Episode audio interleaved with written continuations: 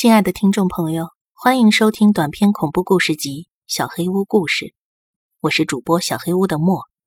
今天的故事叫做《乡下旧事》第四集。事情就发生在几天前的晚上，在地铁站换乘的时候，感觉到楼梯上有个人在看我，是个个子不高的上班族。尽管十八年没见，但我还是一眼认了出来。那是晨晨，晨晨也发现了我在看他，眼神中流露出害怕的样子，转身准备逃跑。我挤出人群，大声的叫他：“周晨！”我跑过去，一把攥住了他的手腕。果然是你啊！唉，周晨叹了口气。我们只能找人多的地方。我拉着他到了地铁上盖商场里的餐厅，从他那里。我得知了后来的一些事情。第二天，我连忙提出要请三天年假。老板很不满意我在需要全员加班的时候还请假，但是我不管不顾，硬是请了下来。在收拾行李的时候，我把这件事记录了下来，算是一个心理准备吧。周晨好像直接辞职了，虽然我不认为有那个必要，但是也可以理解。我最近一直梦到二宝，梦里的他距离我很远，一直大声呼喊着我的名字。开始梦到他是三个月之前，后来这个梦越来越频繁，直到每晚都梦到。最近一个月里，我不管在哪儿都能感觉到二宝在看我，不论是人群中，晚上电线杆子的影子里。卧室的窗户外面，二宝一直在看着我，而当我回头去寻找时，他又飞快地躲了起来。二宝在呼唤我。要是去了那间房子，我知道会发生不好的事情；但是不去的话，这种纠缠也让我难以忍受。周晨也有同样的困扰，但是。他本打算一直逃避下去，直到天意弄人，他碰到了我。大三的时候，神婆奶奶给我的那个装着水的瓶子莫名其妙的破掉了，尽管隔着衣服没有被划伤，但是胸前却肿起了蚯蚓一样的痕迹。我马上打电话给姥姥说了这件事儿，那时才知道，神婆奶奶一家都出意外死了。他的儿子，也就是他的徒弟，一块儿死了。他们家应该是绝后了，你以后得更加小心了。保护我的神婆奶奶死了，装神水的瓶子也没了，我几乎被宣判了死刑。没想到第二天，老爷去世了。后事还没料理完，姥姥也跟着去了。再然后，是我的父母。在重要的人死掉之前，我一定会做诡异的梦。第二天，或者不几天之后，就会有人死掉。那诡异的梦，就是跟二宝有关的。一直到半年之前，我最好的朋友也死了。自从神水瓶子破掉之后，身边的人陆陆续续的去世，似乎从来没有停止过。但是直到那时候为止，周晨身边都没有发生任何事情。而最近几个月，在几天的时间里，他的家人全死了。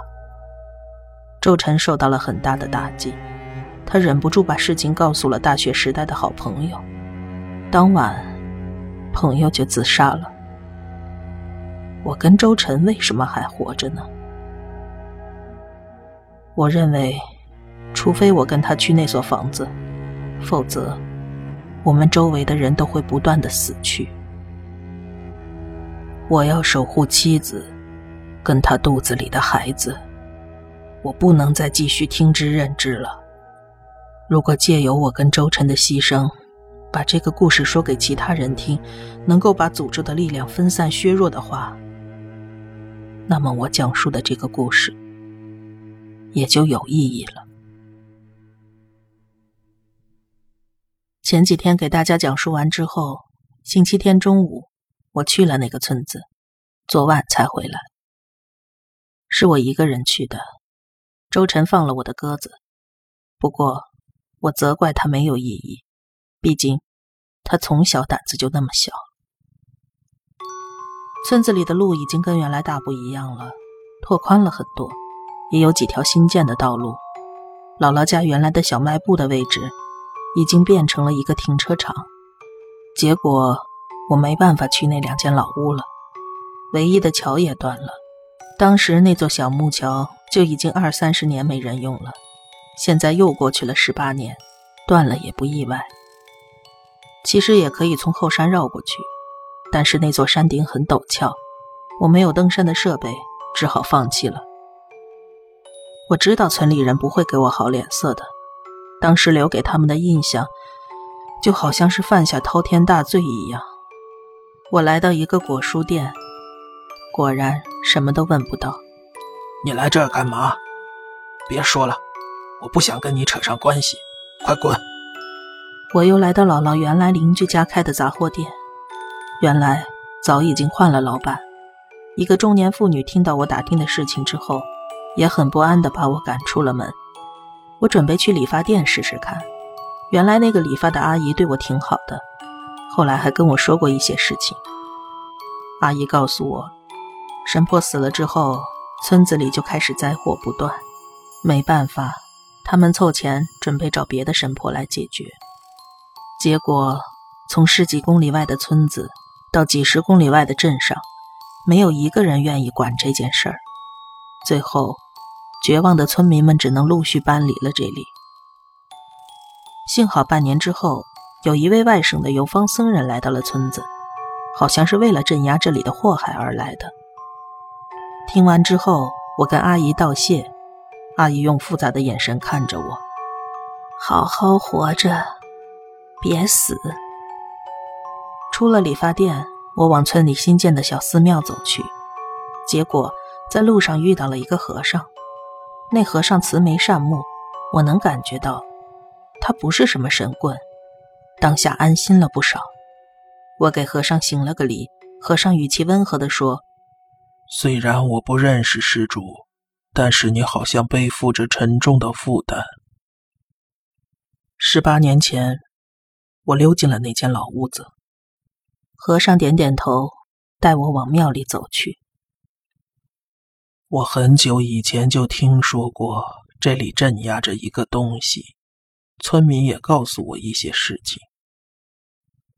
我不知道该怎么来表达。第一次见这位师傅，我就觉得可以完全信赖他，他拥有着足够的力量。为什么我跟周晨还活着，但是身边的人却都死了？我提出了一直以来的疑问。恐怕是死掉的那个孩子想这么做。可能是吧。虽然我跟周晨没发生什么，但是身边的至亲一个个离去，这让我们根本生不如死。这一次，我本想是来自杀的，因为我怕，直到我自己死掉为止，这种事情还会持续。我的妻子跟孩子呢？我该怎么做才能让他们平安？我问出了自己最关心的问题。师傅，我已经告诫过他很多次了，跟我在一起会有生命危险，但是，但是他。我曾经甚至不耐烦的警告过他，但是每次妻子询问原因，我都怕告诉他之后祸事会降临到他的头上。妻子六七岁的时候，他的父母就因为车祸去世了。我本来早就该死了，你是我生命中唯一一次拥有幸福的机会，你都不愿意成全我吗？我无言以对。认识妻子是在去年夏天，正式交往是在一年之前，发现怀孕是六月份的时候。现在她怀孕半年了，我真的很幸福，幸福到我好害怕，不知道何时妻子会死，不知道何时孩子会死。每天，我都沉浸在无比的恐惧之中。他们是我唯一的亲人了。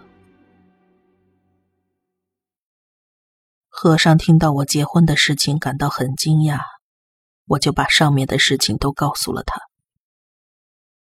唉，有了孩子，你现在应该感到很幸福才对。